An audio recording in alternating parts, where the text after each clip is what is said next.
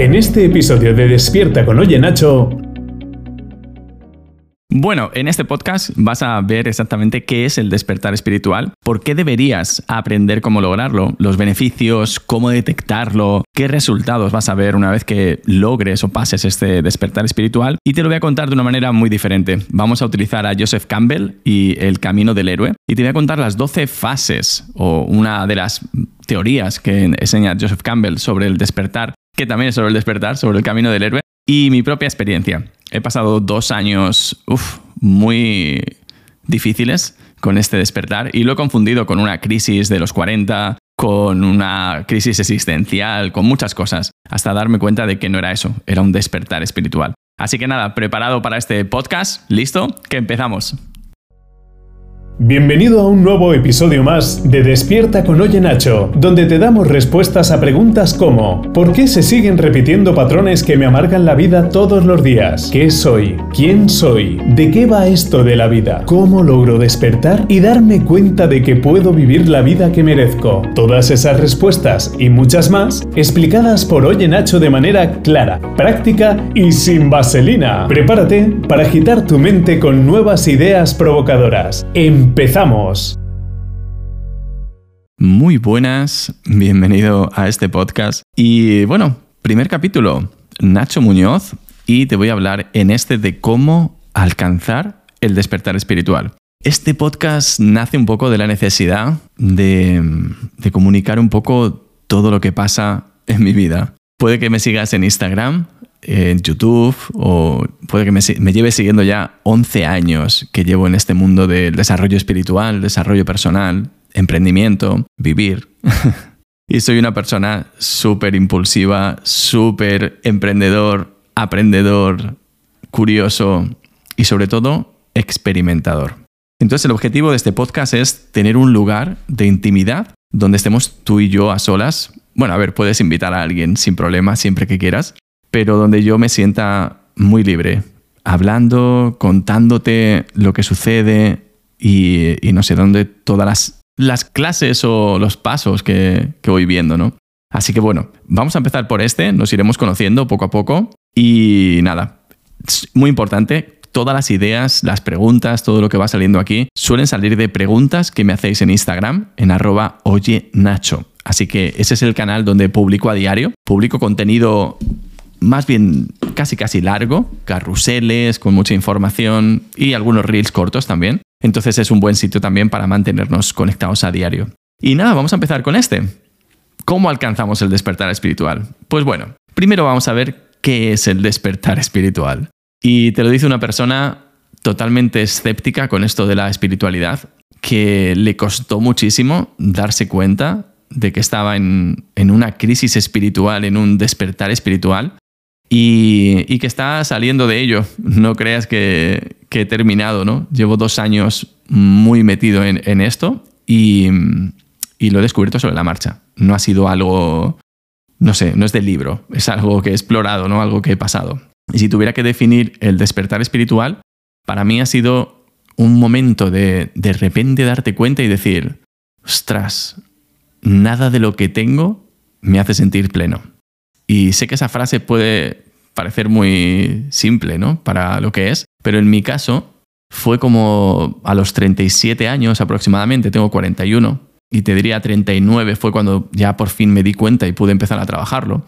Pero fue darme cuenta de que había construido mi empresa. Había, bueno, hace muchos años dejar mi trabajo, tenía una mujer espectacular y un hijo espectacular, la casa de mis sueños, el coche que quería, no sé, todo, reconocimiento por el trabajo que hacía en las redes sociales. Tenía todo lo que externamente o, desde mi modelo de vida hasta ese momento era lo que quería. De hecho, reconozco perfectamente como todas las carencias que, yo había visto en mi infancia y, y lo que había sentido que quería conseguir como un guerrero, pues lo había conseguido.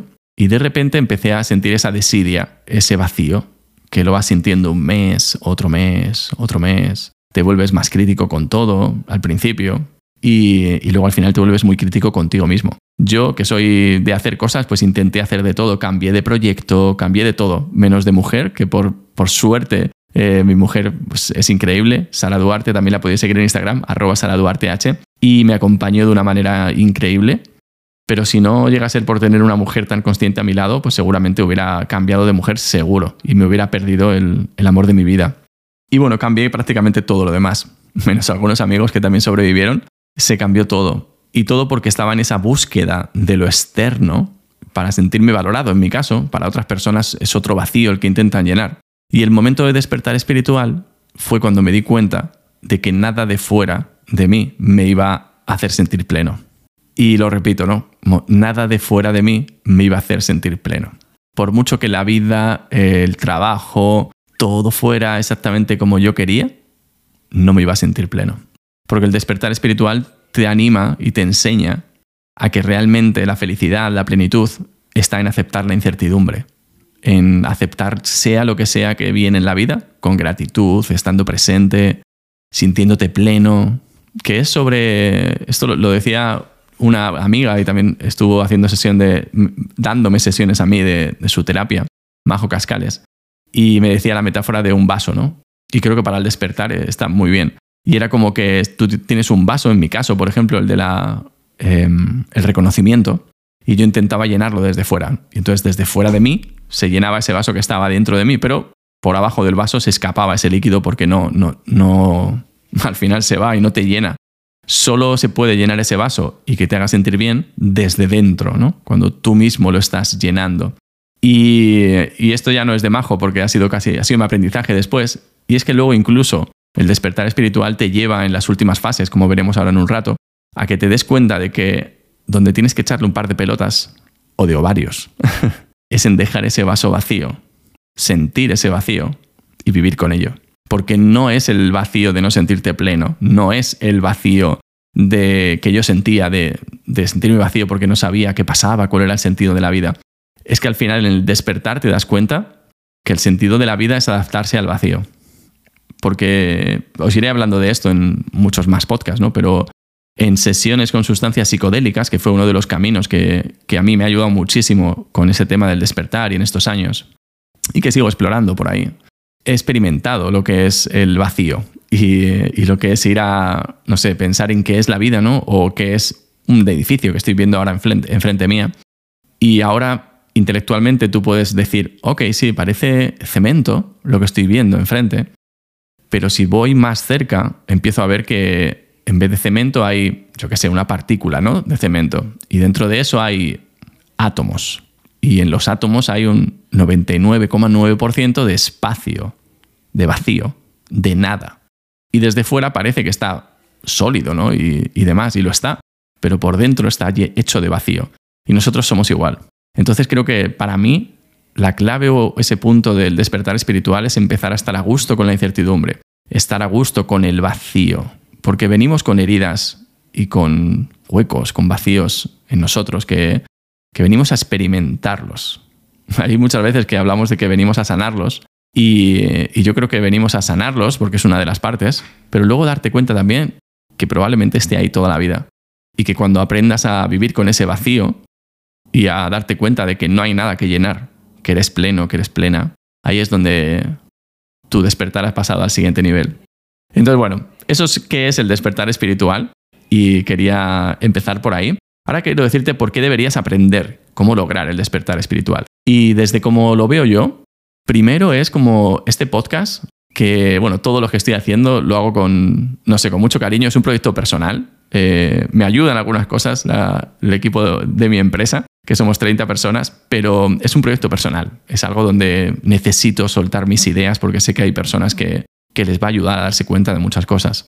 Y creo que deberías aprender sobre el despertar espiritual porque puedes confundir una depresión, puedes confundir ansiedad, puedes confundir apatía que tengas en la vida con este proceso del despertar. Y claro, te puedes enredar en intentar arreglar eso o, en intentar conseguir cosas porque no te sientes lleno y quieres, no, es que cuando tenga esto, cuando tenga lo otro, cuando tenga más dinero, cuando mi pareja haga esto, cuando mi hijo sea mayor, cuando viva en otra casa, te puedes tirar toda la vida.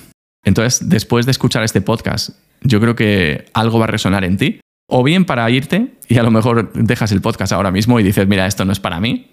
Y está bien, está perfecto. Y, o te quedas y cuando termines O bien estás ahora mismo en este proceso, y es un proceso que dura para mí toda la vida. Al final, eh, cuando entras en esto, pasas por las fases, que ahora hablaremos, y, es un proceso que, es para toda la vida, es un modo de vivir. O cuando suceda algo que, sea, que te haga identificar que estás en el proceso, estarás preparado. Y para mí eso es, vale mucho, ¿no? Estar preparado cuando esto sucede y ver qué, qué cosas puedes hacer, ¿no? Para, porque es muy duro. Hay momentos de, muy malos. En mi caso, de pensar qué haces en la vida, ¿no? De, de, decir, oye, ¿y si no estuviera en este mundo, ¿no? Y, y sé que hay gente que lo pasa incluso peor que yo. Entonces creo que es un, es un tema importante. Y nada, ¿qué beneficios tiene aprender esto? Pues mira, al final, para mí una de las cosas que más me asustaba en la vida era no tener dinero. Eh, que me vieran como débil, que me vieran que no estaba preparado, eh, que me dejara mi mujer, no sé, todas estas cosas, ¿no? Que, que no me reconocieran, porque cada persona tenemos nuestras heridas, ¿no? En tu caso, no sé cuál tendrás, pero lo que me ha dado a mí y lo que veo que le da a la gente es la capacidad de disfrutar de todo lo que tienes. Y te hablo de todo, de hasta las cosas malas, de hasta el dolor, la incomodidad, el cabreo. Aquí cabe todo, de disfrutar de todo eso, porque es parte de la vida, de esta experiencia, ¿no? de este regalo que tenemos. Y además, no pierdes nada. Yo tenía mucho miedo de perder cosas, porque decía, a ver si, claro, si estoy más conectado con mi parte espiritual, con lo invisible, con aceptar todo lo que viene, a ver si no voy a poner límites, a ver si no voy a ganar dinero porque no tengo motivación, eh, mil cosas, ¿no? Es como que crees que por tener un despertar espiritual significa irte a una ecoaldea, que tengo amigos en ecoaldeas porque es lo que ellos quieren en esta vida, está genial, pero no significa eso necesariamente, que significa solo dedicarte a las terapias y hacer sesiones individuales y ganar poco dinero. No, significa vivir la vida como tú quieras, disfrutándola, no reaccionando, y, no viviendo para conseguir cosas, para impresionar a personas. Y, no. Y la vida llena mucho más de esta otra manera. Pero, pero mucho, o sea, no te imaginas, no te imaginas. Entonces creo que los beneficios son increíbles. Vivir más tranquilo, pero no porque hagas cosas para estar tranquilo, sino porque tu estilo de vida y tu modo mental te hace vivir tranquilo. Tus relaciones, esto no, te lo puedo... o sea, es increíble el beneficio que tiene. Primero contigo, porque yo jamás había llegado a amarme como me amo ahora, aceptarme como me acepto ahora, verme como me veo ahora. Nunca en la vida. Nadie me ha podido hacer sentir como yo me hago sentir a mí mismo ahora. Y no sé, el, relaciones con los demás, la relación con mi mujer, con mi hijo, mi familia, no tiene nada que ver, absolutamente nada. Cuando sueltas las expectativas, cuando amas de verdad, cuando sueltas los rencores que tienes porque la gente no es como tú quieres que sea, es increíble. Es increíble.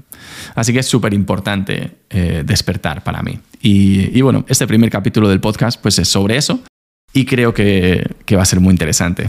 Hay una metáfora que también me gusta utilizar, que es la de los sueños lúcidos, ¿no? Un sueño lúcido es cuando estás soñando por la noche y de repente te das cuenta de que estás soñando. Es como dices, ostras, estoy soñando, ¿no? Y, claro, estás súper tranquilo porque sabes que todo lo que está pasando es un sueño. Y lo vives de una manera muy diferente. Una pesadilla no te da tanto miedo, algo que sucede puedes pensar en otra cosa y cambia. Pues para mí despertar espiritualmente como tener una vida lúcida. Es como en la vida de repente darte cuenta y decir, hmm, esto es una ilusión porque realmente lo es. Cada uno vivimos nuestra ilusión y vemos las cosas como queremos y depende de lo que pensemos, así vemos las cosas, depende de lo que hagamos, entonces es como nuestro sueño. Y lo puedes vivir en modo automático, creyendo que el sueño te domina a ti, o lo puedes vivir de manera lúcida, sabiendo que tú eres el soñador y que todo lo demás lo puedes interpretar como tú quieras. Puedes crear tu mundo, puedes crear tu sueño. Y eso solo lo puedes hacer desde lo invisible, ¿no? desde, ese despertar espiritual. Y darte cuenta también en el, en el despertar, dejar de moverte por deseo hacia las cosas, que crea mucho apego, mucho dolor, mucho sufrimiento, o por aversión, por miedo a que algo suceda, ¿no? El deseo de que pase lo que tú quieres, la aversión de que no pase lo que tú no quieres. Y aprender a vivir con ese vacío interior, con ese vacío que todos tenemos que todos somos y que justo en ese vacío es donde está el todo, es donde están todas las oportunidades, por eso da tanto miedo. darte cuenta que eres tan creador y conocer tu propia identidad de verdad. Hablaremos de esto en, otros podcasts, ¿no? Del ego, del ser, pero es uno de los beneficios, una de las cosas importantes para, para despertar. Así que bueno, yo creo que, te haces una idea de lo que es el despertar, de por qué es importante y los resultados que vas a ver, pues creo que también lo, puedes ver, ¿no? Eh, para mí, la gente que, me ve, que ya me conoce hace tiempo, dicen, tío, no, no tiene nada que ver tu energía, ¿no? el, modo de estar en la vida, la presencia, la quietud con la que vives, lo que disfrutas cada cosa, cada bocado de comida, cada abrazo, cada palabra, cada interacción, el desde dónde haces las cosas, ¿no? Que, te das cuenta que te llena todo muchísimo más. Y además consigues más. No es una promesa del despertar, el que tengas mejor trabajo, más dinero, pero va a suceder de manera natural. Y eso es muy bonito. Y desafortunadamente, mucha gente fracasa en el proceso, se queda atascado en alguno de los momentos ¿no? del, del despertar que son tan importantes. Y sobre todo a esas personas me gustaría ayudar o eso es lo que me gustaría evitar, ¿no? Primero, que haya mucha gente que diga, oye, ¿sabes qué? Yo quiero embarcarme en esto del despertar espiritual, porque sinceramente, y entre paréntesis, creo que todos estamos en un proceso de despertar. Solo que algunos lo aceptamos, otros no, pero todos estamos en ese proceso. Lo vivimos durante muchas vidas, creo, y justo en esta, si te está pasando, es un milagro. Y es la leche, porque no creo que nadie venga a este mundo en una vida y despierte porque venimos a experimentar muchas cosas y necesitamos unas cuantas vidas para, para despertar y para experimentar. Entonces, si ahora estás pasando por ahí, un auténtico milagro y deberías aprovecharlo. Si estás escuchando este podcast, aprovechalo. Es por algo. Y las razones principales por las que se fracasa, la primera es por no detectar que estás viviendo un despertar espiritual. Y parece fácil, ¿no? Porque como, bueno, no despertarlo, no, no detectarlo, ¿cómo no lo voy a detectar? Como te decía antes, ahora vamos a hablar de ello. Pero puedes no detectarlo. Mucha gente le pasa. A mí me pasó y me estuve dos, tres años, y te diría que incluso más, pero dos, tres así duros sin detectarlo. Y claro, cuando no lo detectas, propones o haces soluciones a un problema que no es. Porque yo quería solucionar tener más dinero, que mi empresa fuera más grande, que mi mujer fuera exactamente como yo quería, que mi mujer hiciera lo que yo quería que hiciera, que la gente me tratara como yo quería que me tratara. Y no, no era eso. Me pasé años intentándolo. La segunda razón es no reconocer las fases del despertar y saber cómo navegarlas. Y en este podcast vamos a ver cuáles son las fases. Te lo voy a contar adaptado al camino del héroe, porque creo que es, como una metáfora, un, un marco universal para ver esto y creo que te va a ayudar mucho. Y la tercera es no comprometerse con una herramienta que te permita transitar el despertar. Porque puedes escuchar todos los podcasts que quieras, eh, incluso hacer cursos de pago, todos los que quieras, pero si no te comprometes con una herramienta y la usas a diario, tu despertar espiritual va a durar muchas vidas. no va a ser en esta, ya te lo digo. Entonces hay que comprometerse con una herramienta. Yo he utilizado varias, te voy a hablar de varias. Puede que sean otras para tu despertar, pero te voy a hablar de qué cosas deben de tener estas herramientas y cuáles te alejan, entre comillas, de tu despertar una vez que te has dado cuenta. Así que bueno, te voy a escuchar, te voy a escuchar, no, me vas a escuchar tú a mí. y yo te voy a contar todo esto en este podcast. Y nada, vamos a pasar al primer paso, a ver exactamente cómo detectar que estás viviendo un despertar espiritual. Bueno, llevamos 20 minutazos ya, 18 y pico. La verdad que había perdido la noción del tiempo. Y vamos a empezar con esto. Así que es súper importante que detectes tu, despertar espiritual, porque si no te vas a andar dando vueltas y intentando solucionar cosas que no existen. Así que voy a contarte en detalle cómo hacerlo y, y también cómo lo detecté yo, cómo fue que detecté esto, porque la verdad que fue de manera fortuita. Yo estaba, pues mira, enfrascado completamente en que mi problema era el negocio. Y, y con eso me tiré pues un tiempo y sobre todo un año entero reinventando mi negocio, despedí a toda la gente que trabajaba conmigo, cambié de negocio para un lado, para otro, de lo que estaba haciendo y, y nada, funcionaba. De hecho no funcionaba porque algo me decía por dentro, por aquí no es, por aquí no es. Y al final es como que tu alma te dice, mira, si tú no lo ves, ya te lo muestro yo y te voy a hacer que te des cuenta. Y entonces con, con esta parte, ¿no? con todo lo del trabajo, empecé a perder dinero de manera absurda, te diría. tenía como ya ni siquiera era que lo tuviera, porque era línea de crédito y cosas que había tenido con la empresa, porque había tenido años muy buenos. Y al final, pues en un año y medio, por ahí, casi dos años, pues pasé de tener dinero en el banco de la empresa a tener una deuda de casi 400.000 euros, que se dice pronto. Eh, no porque fuera mi estilo de vida, sino porque, claro, estaba intentando relanzar mi empresa en diferentes ocasiones, pagando por formaciones y, bueno, invirtiendo dinero en, lo que creía que era importante, ¿no? Que mi empresa funcionara, porque de ahí tenía yo mi, mi valor, ¿no? Como persona. Y después de eso vino la relación y empecé a pensar que era mi relación lo que necesitaba cambiar. Y ahí, ostras, ahí sí que se, se detonó también más todavía, una crisis más dolorosa incluso. Y en ese momento, en el que estaba en esas dos cosas ahí muy metido, vi un documental en, internet. Bueno, lo había comprado unos días antes, creyendo que era una cosa de desarrollo personal. Y curiosamente, por ese entonces ya estaba empezando a, a escuchar cosas de desarrollo espiritual que esto es importante, ¿no? Es una cosa que también me hizo detectarlo. Yo al principio escuchaba durante muchos años, pues desde 2012 que empecé a emprender, 2011, hasta hace cuatro años o menos, o tres años, eh, escuchaba Tony Robbins. Eh, escuchaba, no sé, empresarios hablando, ¿no? Emprendedores de Estados Unidos sobre todo. Aprendía cosas sobre personalidad, sobre, no sé, tu eneatipo, que me ayudó mucho también, todos estos, PCM, Process Communication Model, PNL, coaching, ¿no? Como todas estas cosas más de desarrollo personal, que ahora también escucho alguna cosa, pero en ese momento cambió mucho. Porque de repente me di cuenta que eso no me llenaba.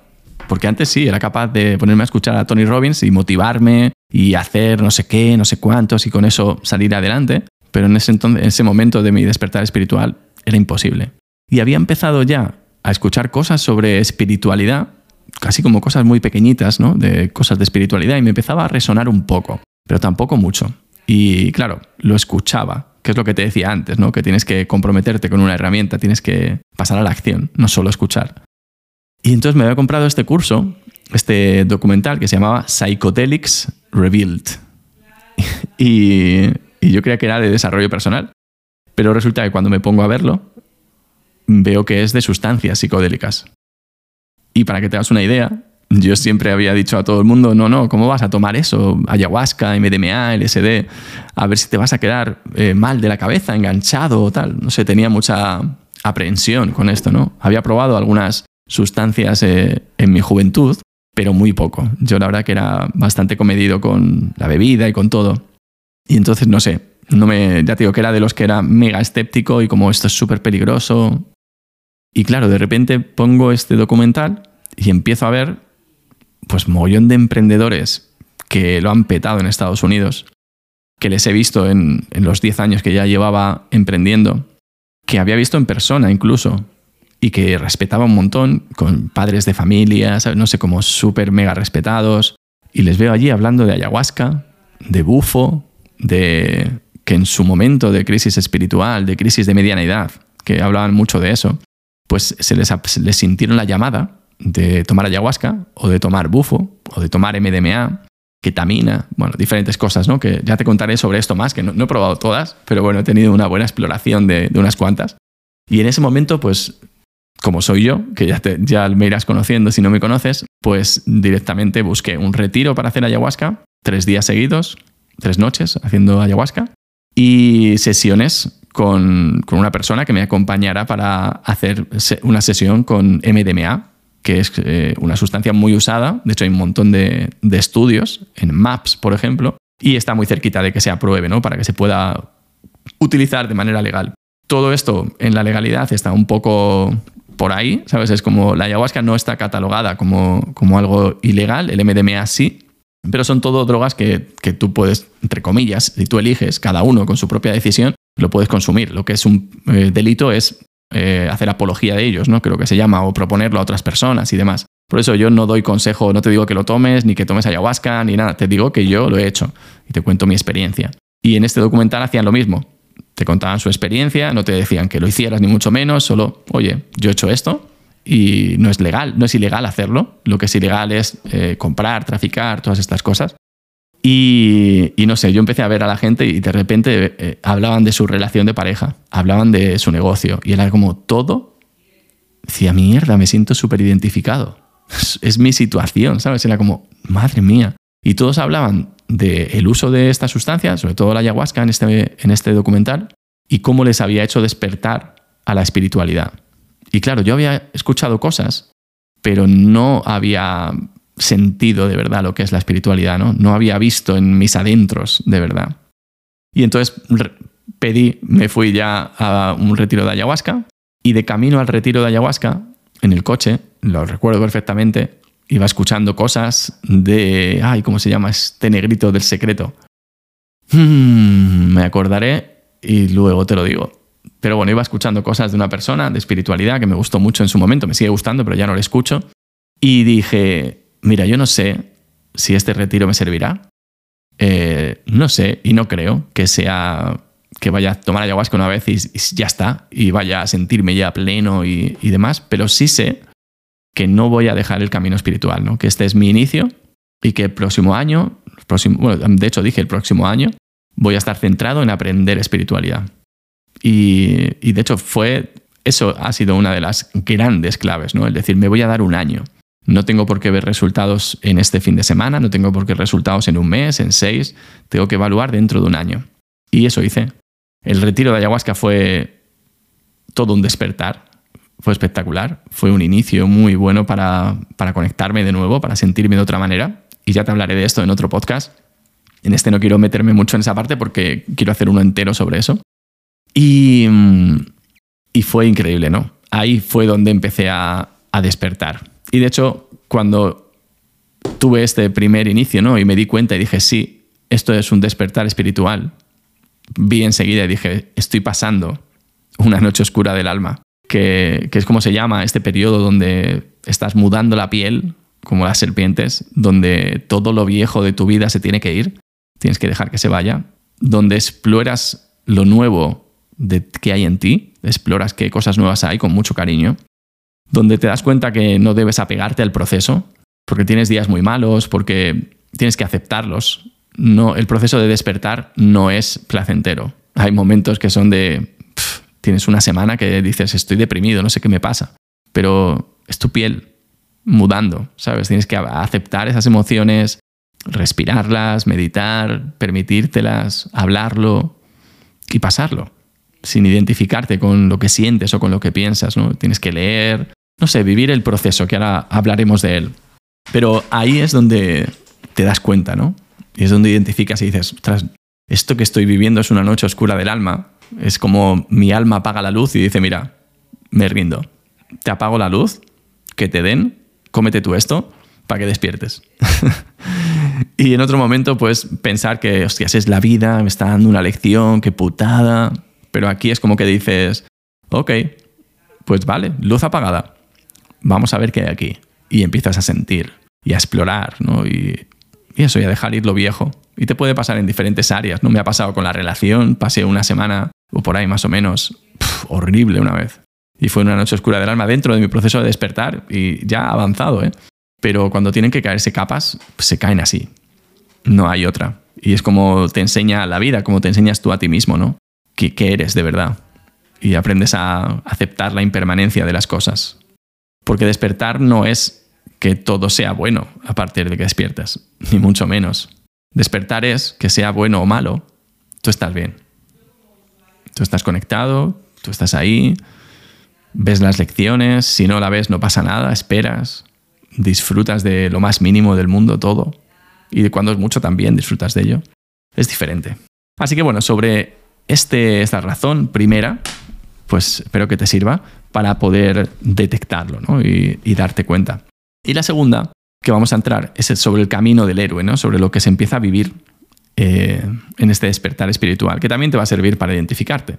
Y esto nunca lo he explicado así, con el camino del héroe, pero me pareció una buena idea para ponerle un marco y poder eh, verlo de alguna manera, ¿no? Y creo que, nos va a servir para aprender. Yo también hago este podcast para yo seguir aprendiendo más sobre cómo explicar las cosas y cómo explicármelas a mí mismo también. Y el camino del héroe tiene 12 pasos. En este que busqué, ¿vale? Porque hay, algunos que son más pasos, pero vienen a ser lo mismo, es un poco más explicados, un poco menos. Y empieza en este primer paso en el mundo ordinario. Y te habla de que es el hogar del héroe, que se suele presentar al principio mm, de cualquier película y donde está atado, ¿no? Donde el héroe no se puede mover. Para mí este, este sitio era mi empresa. Eh, vendía cursos de desarrollo personal, de marketing, tenía como 15, 20 personas en, la empresa física, tenía un montón de seguidores y era mi mundo ordinario, mi mujer, mi hijo, mi, mi apariencia física y estaba atado a él porque mi reconocimiento, el que yo me sintiera pleno por ese reconocimiento, dependía de eso, de que toda esa estructura se mantuviera, de que todas esas máscaras se mantuvieran. Entonces yo no podía cambiar. Y ese es el mundo ordinario, ¿no? Cada uno vive el suyo. Pero para mí es como pues hasta mis 30, que estuve en la, policía trabajando seis años y demás, tenía un mundo ordinario. Y era ser funcionario, estar cachitas, como me decían mis compañeros. Y, bueno, ser listo, que también eso siempre me ha servido. Pero cambió cuando empecé a emprender. Y tuve que abandonar ese mundo ordinario. Y el siguiente mundo ordinario que tuve, pues fue precisamente el de emprender. Y, y aquí se empezó a tambalear. Y la segunda fase es la llamada a la aventura. Y esto dice como que algo sucede que trastoca la vida del héroe y tiene que cambiarla por completo. Y claro, tú fíjate esto, ¿no? Es como tú estás en tu mundo ordinario, todo está como tiene que estar, no quieres que cambie, tienes miedo de que cambie. De hecho, esto es bastante clave, ¿no? Que tú lo que tienes es miedo que las cosas cambien y tienes esa llamada a la aventura. En mi vida lo que sucedió que trastocó todo fueron varias cosas, ¿no? Porque en la relación tuve un hijo y esto lo cambia todo. Tú imagínate, ¿no? Si eres una persona que te has nutrido, ¿no? De que te valoren desde fuera y llega un niño precioso al que tu mujer ama y valora como ni te imaginas, tu madre, no te puedes imaginar, ¿no? La abuela. Y, y claro, el reconocimiento tuyo se va. Entonces fue una de las cosas para mí. Me animó a ser mejor persona, estoy seguro, y de hecho estoy súper agradecido de que lo hiciera, pero creo que fue un factor también. Luego la empresa, ¿no? Que empecé a crecer un montón y claro, luego las deudas y las caídas son mucho más gordas. Y las tuve también. Entonces, bueno, pues suceden estas cosas y al final, para mí, llegó ese punto que te decía, ¿no? De, de oye, esto hay que cambiarlo. ¿Sabes? Por aquí no es. Y de hecho, la tercera fase es el rechazo a la llamada, donde el héroe está cómodo en su zona de confort y se niega a salir. Y claro que lo hice, porque cerré la empresa física, pero abrí la empresa y la hice, la hice online.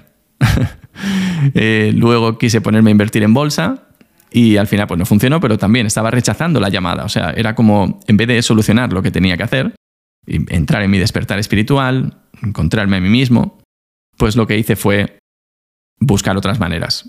Y eso es un rechazo. Era como, voy a arreglarlo con la empresa. No, la culpa es de la empresa. No, la culpa es de mi mujer. No, la culpa es de mi personalidad, que también estuve ahí un tiempo. Y entonces cuando te niegas, pues te puedes quedar en esta fase de por vida. Imagínatelo. Puedes quedarte de por vida. Yo, mm, además, hay, tengo amigos que están aquí. Porque se puede estar hasta cómodo. A no ser que la vida empiece a hacerte que por huevos tengas que salir de tu zona de confort y de tu mundo ordinario. Porque al final, si no hay algo muy fuerte en tu vida que provoca que salgas, hay mucha gente que no sale nunca. Y en mi caso sí, porque soy un kamikaze. Y entonces, pues me arruiné hasta más no poder hasta darme vergüenza venir a casa porque no estaba proveyendo en mi casa y, y plantearme quitarme de en medio por la vergüenza que sentía. ¿no?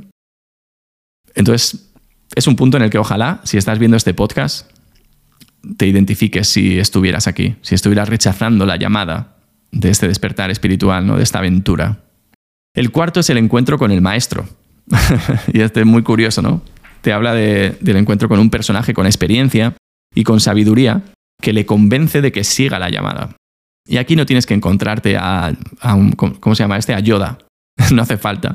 Para mí no, no ha sido tanto encontrarme un maestro, sino con encontrarme con maestro interior, contestar a la llamada de tu ser, que para mí fue como, primero el documental, te diría, me viene a la mente perfectamente que eso fue un maestro para mí. Todas las personas que salían fue como que me dijeron, Nacho, por aquí.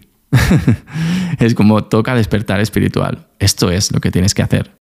Y ahí tienes que cruzar el primer umbral, dar el primer paso no quedarte en leer, porque te puedes quedar en hablar con el maestro, pero si miras todas las películas, hablan y luego le dan una pata en el culo y tiene que hacer algo.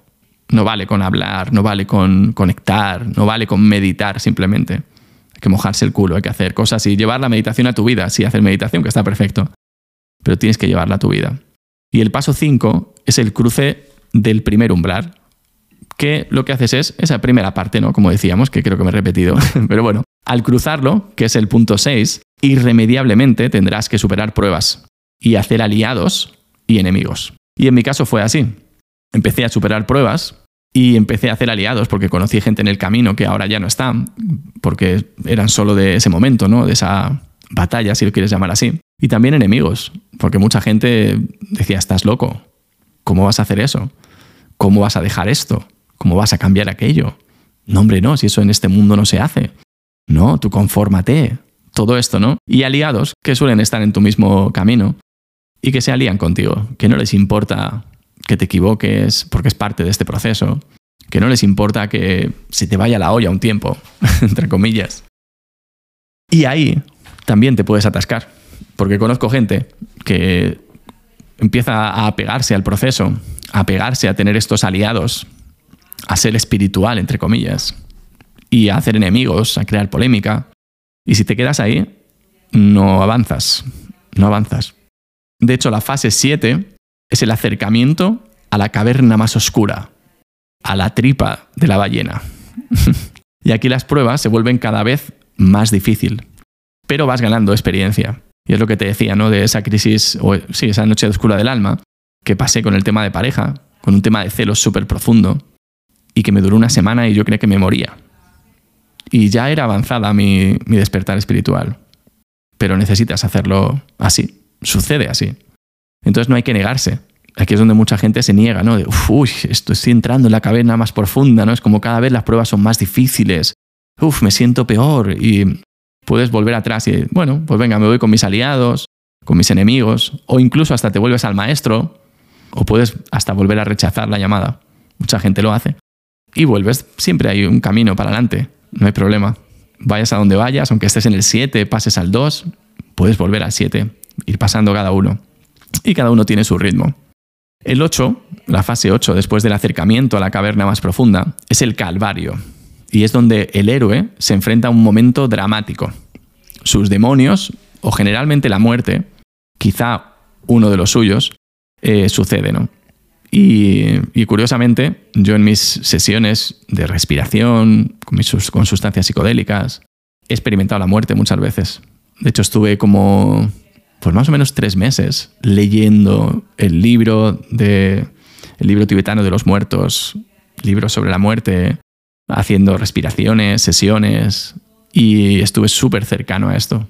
Me vino genial, me vino genial.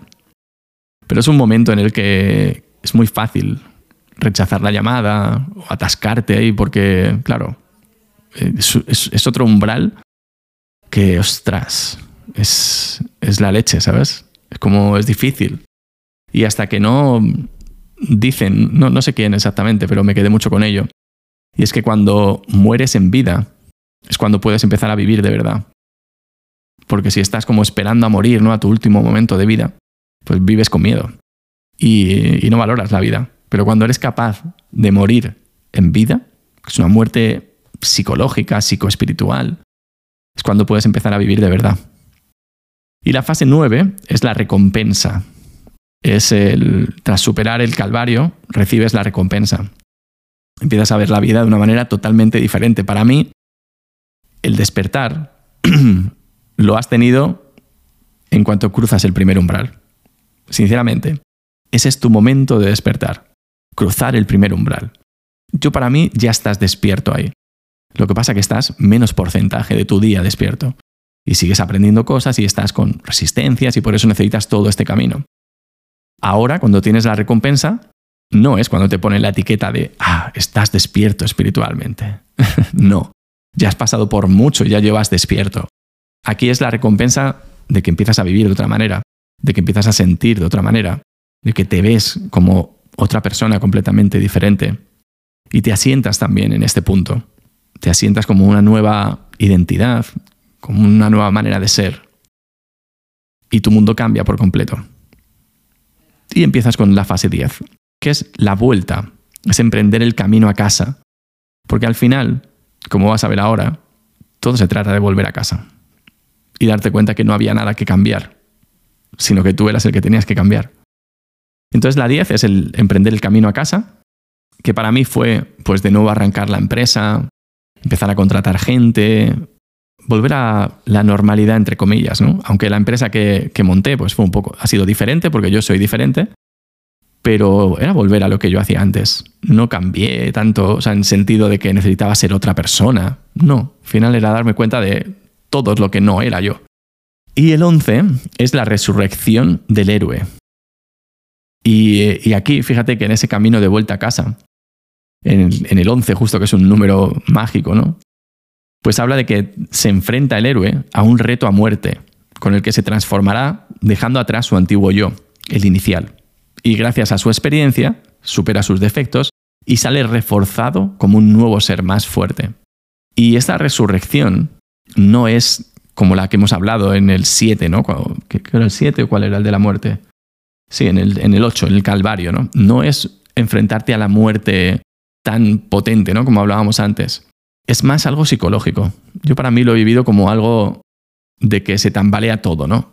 Como de repente suele ser que, sientes que la espiritualidad es demasiado difícil, ¿no? Estar despierto espiritualmente te parece duro. Y aquí te enfrentas, ¿no? Con esa elección de, oye, ¿qué hago? ¿Prefiero vivir dormido o vivir despierto? Porque si quiero vivir dormido, tengo que volver otra vez a alguna de las fases anteriores y vivir de esa manera, ¿no? Y apagarme. Y tengo que conformarme, entre comillas. Y entonces tienes que dejar morir esa parte de ti, Tienes que literalmente dejar morir tu antigua identidad. Y es un momento duro, pero se vive de otra manera. No, no es un momento, para mí por lo menos, no fue de estos de no querer salir de la cama. Es más uno como desde la apatía, desde el... Esto es un compromiso de la hostia ahora. Y cuando sales de eso, el punto 12, que es el último, es el regreso. Y es el regreso con el elixir. Por eso hay una parte a mí de, este camino del héroe que me siento muy identificado. Porque cuando regresé a casa, me traje todos los aprendizajes. Y me traje todas las ganas de compartirlo. Y de hecho este podcast es fruto de eso. Y lo comparto no solo hablando y, demás, porque eso es lo que hago en mis redes, en el podcast, pero con las amistades, con la gente que conozco, a veces comparto alguna cosa de lo que opino, ¿no? O lo que he sentido, o sobre esto, pero sobre todo comparto mi presencia y mi manera de estar en el mundo. Y, ya está, y mi ejemplo, ¿no? Y desde ahí acompañar a, a la gente con la que me cruzo. Pero muy diferente, ¿no? Y es como regresar a casa, como volver del 12 de nuevo a tu casa, pero ahora con el elixir. Y con muchas ganas de compartirlo. Y bueno, estos son los 12 pasos, esas fases del despertar con el camino del héroe. Espero que te veas ahí en, alguna de ellas. Y ahora vamos a pasar a la tercera, que es la más práctica, entre comillas, donde vamos a hablar de herramientas para el despertar espiritual y cuáles te van a venir bien, cuáles no, y cómo orientarte por ahí. Así que bueno, vamos con ello. Pues bueno, antes de mm, elegir las herramientas o hablarte de ellas, te digo que es súper importante que veas o que escuches bien este paso. Porque más allá de que yo te recomiende una herramienta u otra, te voy a dar varias, de las que yo he explorado y más me han funcionado, lo más importante es que entiendas el trasfondo de cómo elegirlas. Porque desde dónde las eliges es súper importante. Y aquí te voy a pedir que no te sientas ofendido si tú haces alguna terapia y yo digo que esa no me sirvió del todo para despertar o no la recomiendo. Porque bueno, en este podcast, en las redes, pues al final hablo de mi experiencia y me puedo equivocar y la tuya puede ser diferente. Pero te voy a hablar con total honestidad de lo que yo he visto y lo que yo recomiendo. Así que bueno, herramientas para el despertar. Mira, para mí hay que tener como una, una cosa muy clara, ¿no?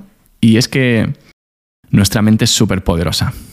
Y cuando hablo de mente, hablo de mente con minúscula. Luego hablamos de mente con mayúscula, ¿no? Pero de mente con minúscula. Nuestro cerebro, nuestra capacidad de intelectualizar las cosas. Y el despertar espiritual, el despertar, despertar espiritual, no es algo intelectual. Hay una parte donde sí que conectas con esa mente con M mayúscula, pero ahora llegaremos a ella.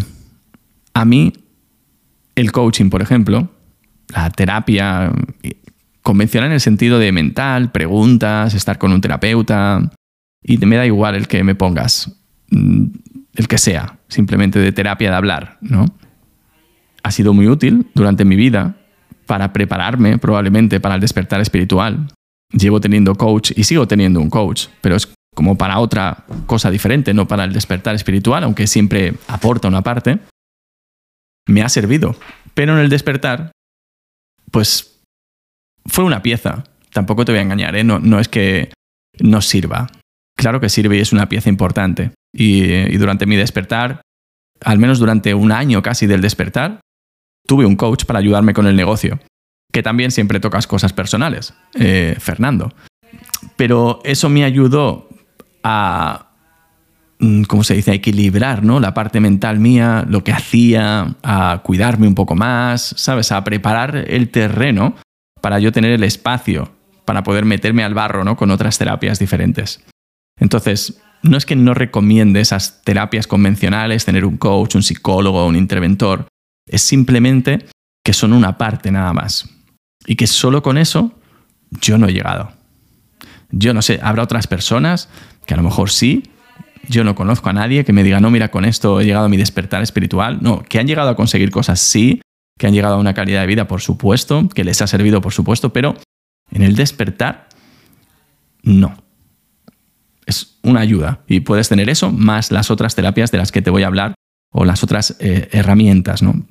pero solo esa, yo he estado 11 años y, yo soy una persona intensa y he tenido hasta tres coaches. Eh, o sea, en el mes tener tres coaches, tres sesiones con cada uno. Uno para las finanzas, otro para el tema del negocio, otro para el deporte. O sea, te prometo que lo he probado y bien.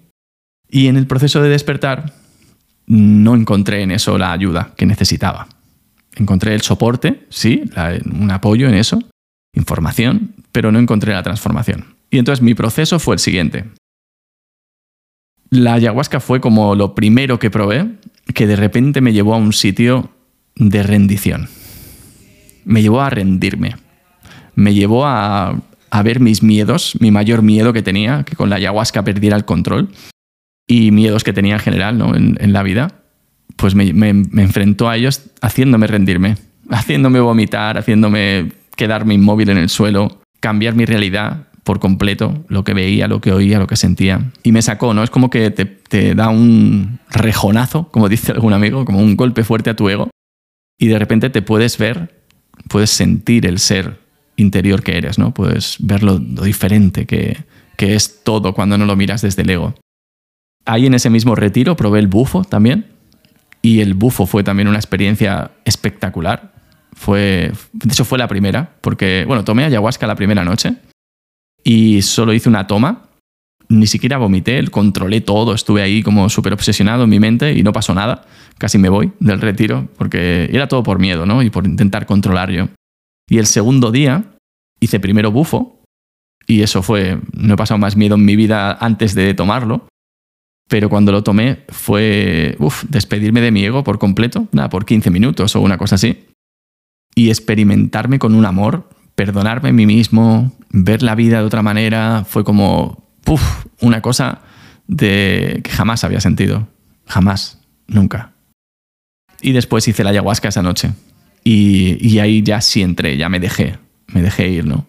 Y nada más terminar este retiro, yo seguí leyendo cosas de espiritualidad, haciendo cursos de espiritualidad y ya tenía contratado hacer una sesión con MDMA, y, en la sesión, pues también flipé con las sensaciones, llegué a cosas, pero lo más impactante fue que en la mitad de la sesión, el terapeuta me hizo respirar. Y yo no lo había hecho nunca. Y la respiración me llevó a un sitio donde dije, hostias. O sea, con la ayahuasca había sentido una cosa, con el bufo había sentido otra cosa, con el MDMA había sentido otra cosa. Era como más mental, como desde fuera, ¿sabes? Era como de repente ver mi herida, eh, pero verla desde fuera. Y de repente con la respiración me metí en la herida. Yo era la herida. sentía como sanaba, ¿no? Como cuando echas eh, agua oxigenada en una herida y notas en la herida el escozor, la efervescencia, eso es lo que me hacía la respiración. Era como echar el agua oxigenada y sentir cómo mi herida se retorcía y, demás. Y con lo otro, pues veía desde fuera, no lo entendía, pero con la respiración lo sentía. Y llegué a casa después, a los días, y yo me quedé súper rayado con la respiración. Dios, tías, ¿qué ha pasado? Esto era la sustancia, era la respiración, era la mezcla. Y entonces me puse a respirar yo solo. Y llegué a lo mismo. Me puse a respirar, llegué a lo mismo. Lo hice muy loco porque busqué un vídeo de YouTube y me puse a respirar como un cosaco. Y entonces en ese momento, que fue lo que además también más te recomiendo, yo dije, este es el camino. Este es el camino, la respiración. Y empecé a aprender con diferentes cursos. Y bueno, yo soy mega obsesionado con estas cosas. Y entonces pues hice un montón de cursos de Estados Unidos y empecé a respirar todos los días, dos veces, por la mañana una hora, por la tarde una hora. Había veces que por la noche dos horas y media respirando. Y los que hayáis respirado, os imaginaréis lo que es dos horas y media respirando. Y empecé a sentir cómo entraba y sanaba en el cuerpo. Era como no era la mente, no, ni la minúscula ni la mayúscula, era el cuerpo. Era como eso, como, no sé, desde dentro, ¿no? La herida, sentirla, echar de agua oxigenada y de verdad sentir la herida y molesta. Pero era un molestar conectado, que sientes que sanas, ¿no? Y respirando. Y me enamoré de esa herramienta y me comprometí con ella. Eso es súper importante, que ahora sigo contándote, ¿no? Pero es súper importante comprometerte y no se trata de algo que vas a ir a una sesión de algo, de lo que sea, de CAP o de, yo qué sé, tarot, de astrología, que he ido a todas, ¿eh? Y sigo yendo. Pero antes iba porque creía que una de esas me iba a despertar espiritualmente, me iba a sanar mis heridas. Y no son para eso, no son para eso. Desde mi punto de vista son para indicarte la dirección, son para darte una ayuda, y luego tú necesitas elegir una herramienta, en mi caso es la respiración, y seguir con ella, seguir con ella todos los días. Luego necesitas menos, ahora te contaré, pero ya ha pasado un año y pico por ahí desde mi punto más eh, bajo, de mi noche más oscura del alma, igual casi dos años ya. Y, y ahora va cambiando, ¿no? Pero para mí elegí una terapia que sea del cuerpo, que te haga sentir las heridas desde dentro, no imaginártelas. En la respiración no tienes que visualizar, no tienes que estar en calma, ¿qué va? Solo tienes que respirar. Y para mí es, eh, es magia, literalmente. Es, es increíble, ¿no? Y luego, las sustancias psicodélicas, para mí ha sido también una parte importante de mi despertar, que creo que lo ha acelerado. Porque aparte de respirar, pues igual cada mes hacía una experiencia con sustancias psicodélicas. Y ahora sigo haciéndolo. Cada, igual no es cada mes, cada tres o no, sé cuándo lo siento, ¿no? Tuve temporadas de hacerlo más, a lo mejor cada semana o cada dos semanas en alguna temporada. Y es algo que es un camino muy...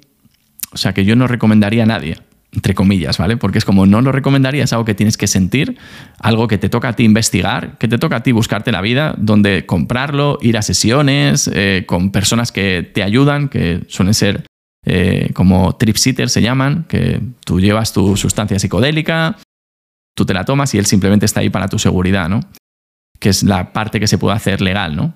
Y ayahuasca y demás sí que tienes retiros, pero en verdad la gente está para acompañarte, ¿no? Tú eres el responsable de, de hacer la toma. Entonces, en mi caso también ha sido una, una, parte. Y te decía antes lo de que la parte intelectual también es importante. Yo conecté muchísimo con el budismo más que el budismo, que sé que mucha gente pensará en esto, y con las enseñanzas de los Buda ¿no? de, o de Buda. No el budismo, con, que el ismo siempre suena como a religión, pero no, es con las enseñanzas que dejó Buda. Otra gente conecta con las enseñanzas de Cristo. Ya está, ¿no? Es como cada uno con, con lo que le resuena a mí fue las enseñanzas de Buda. Y con eso salto a la tercera herramienta y que quiero poner mucho énfasis en que esta herramienta me sirvió como te la voy a contar ahora, para destapar, para quitar un tapón más, para vivir otro momento de, estos muy heavies. Y luego tuve que respirarlo. y eso es la meditación.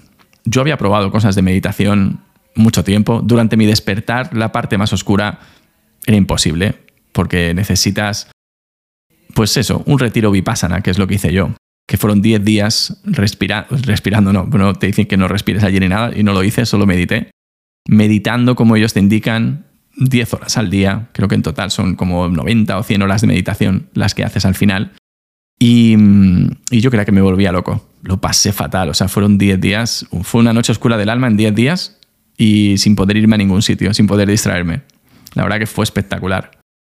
Y cuando salí de allí, empecé a meditar. Empecé a meditar con la meditación vipassana después de haber hecho el retiro y empezó a encajarme en mi vida, ¿no? A ser una parte donde ahora mismo todos los días medito mínimo 30 minutos, el día que menos 20, 25 y muchos días, te digo el 60-70%, medito dos veces en el día. Medito 30 minutos y 30 o 30 y 40, pero es una parte clave en mi vida ahora.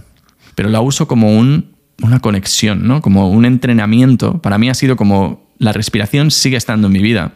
Sigo respirando a lo mejor una, dos veces a la semana, fuerte, una hora, una cosa así.